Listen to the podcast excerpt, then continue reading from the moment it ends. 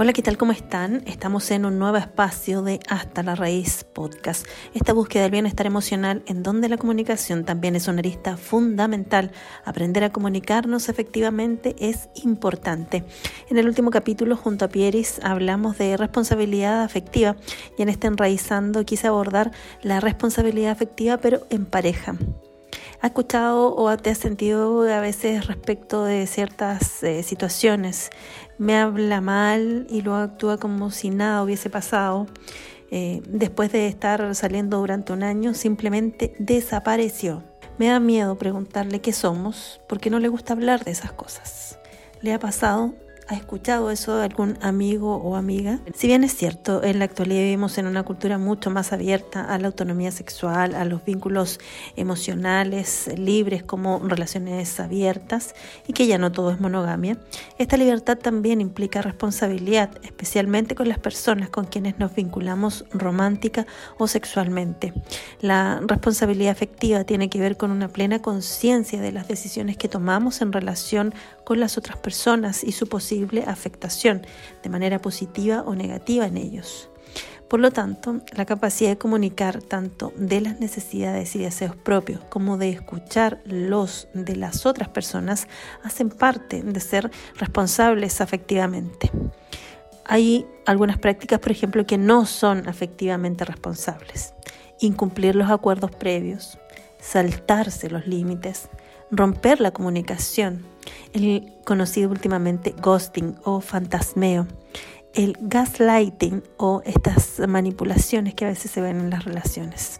Bueno, ser responsables afectivamente implica entonces hacernos cargo de nuestras propias emociones y actos en nuestras relaciones.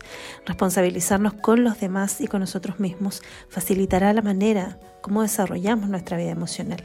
Pero vamos al otro lado. ¿Cuáles son esas prácticas responsablemente efectivas que pudiésemos realizar?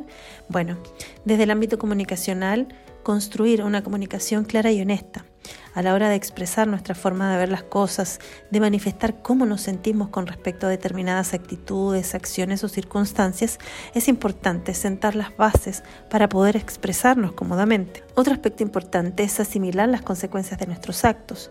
Parece algo obvio, ¿cierto? Pero no lo es. Muchas veces no somos verdaderamente conscientes de que lo que hacemos puede afectar a otras personas. A nivel emocional, por ejemplo, algunas actitudes o actos que pueden causar en los demás desde falsas ilusiones hasta alegrías genuinas. En cualquier caso, debemos asumir y sobre todo asimilar los efectos de lo que hacemos. Otro aspecto importante tiene que ver con trazar los límites. Trazar límites en las relaciones interpersonales son fundamentales para un ejercicio afectivo sano y de reciprocidad. La ausencia de estos eh, puede generar problemas de distinta índole. Límites en las relaciones.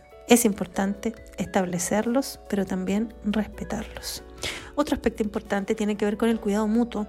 La responsabilidad afectiva implica este cuidado mutuo, cuidar a la otra persona, especialmente eh, de uno mismo.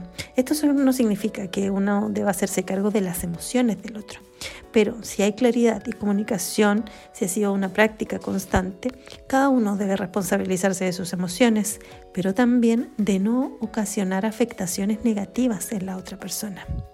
También es importante validar a la otra persona. El ejercicio de la validación es también central cuando buscamos ser responsables a nivel afectivo. Impedir que la otra persona exprese o no validar sus emociones son prácticas que deben evitarse para impedir conflictos y todo tipo de problemas asociados a una relación afectiva. También el no engañar. El engaño es una conducta de amplio espectro, pero engaña tanto el que oculta sus emociones cuando dice manifestarlas, como el que busca causar una emoción en la otra persona sin que pretenda corresponderla. Intentar ser coherentes y sinceros es siempre recomendable, especialmente para nuestro propio bienestar. La responsabilidad efectiva es más que necesaria en los distintos tipos de vínculos, no solo en los románticos, sino también en los de amistad y en los familiares. Por eso es importante que mantengamos una comunicación clara y tengamos claros también los límites. Parte de lo que quise compartir con ustedes hoy en este Enraizando.